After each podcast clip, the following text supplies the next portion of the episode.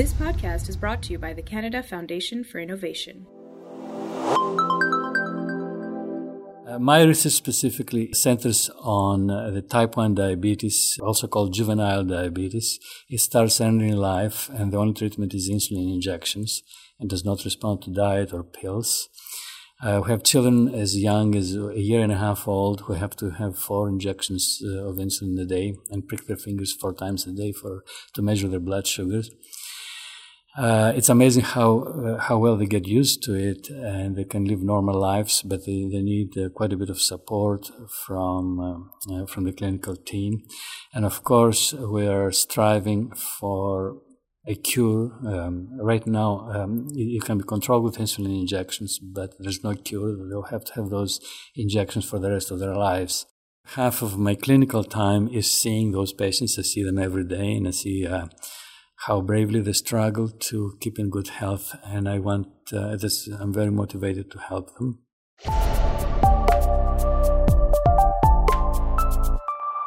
Hello, my name is Konstantin Polychronakos. I'm a pediatric endocrinologist and a researcher at the McGill University Health Center. Uh, and I'm also leader of the Child Health and Human Development uh, program within the MUHC Research Institute.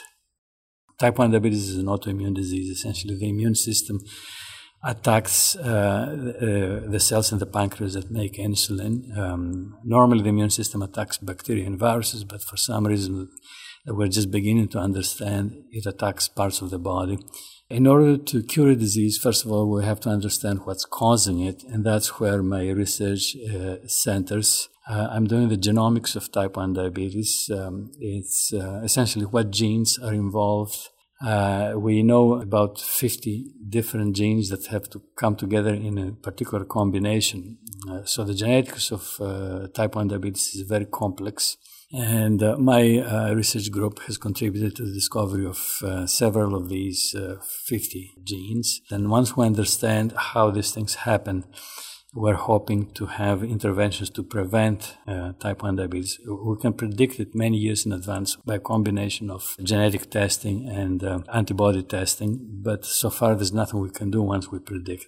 So uh, our first aim is to prevent it from happening and eventually cure it to those who already have it.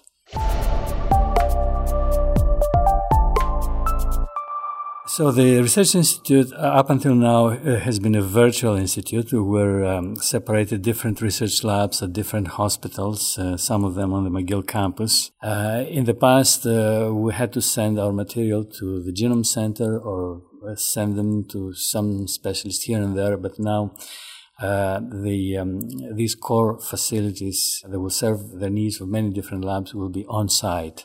If I send my samples to the Montreal Genome Center, for example, I have to wait three months to get the results. This is just one small example of how bringing all this expertise uh, and technology together will advance research. The ability to uh, to see what other people are doing and what are the possibilities of collaboration, uh, the so-called water cooler effect. Just being together in the same building, you start conversations, and then you, you realize that you have uh, things in common, either you're asking the same question with different uh, methods, or you're doing you're asking different questions with the same method, and say, hey, let's uh, let me apply your method to my research. So uh, just uh, uh, the critical mass, the concentration of researchers. Uh, plus, of course, it's a new building with all the new machinery there. So we, we expect that our research will accelerate a lot first year I was in uh, in Canada, uh, I had just graduated in medicine from Greece. I picked up a magazine, an old, old magazine. Read an article that said that was titled "50 Ways of Making Yourself Feel Better About Being Canadian." And now, uh, among these 50 ways, about number 27 was tell American diabetics who they owe their lives to obviously was referring to Banting and Best. They're the giants and we're dwarfs standing on their shoulders, hoping to uh, advance it a little better beyond the need to have insulin injections.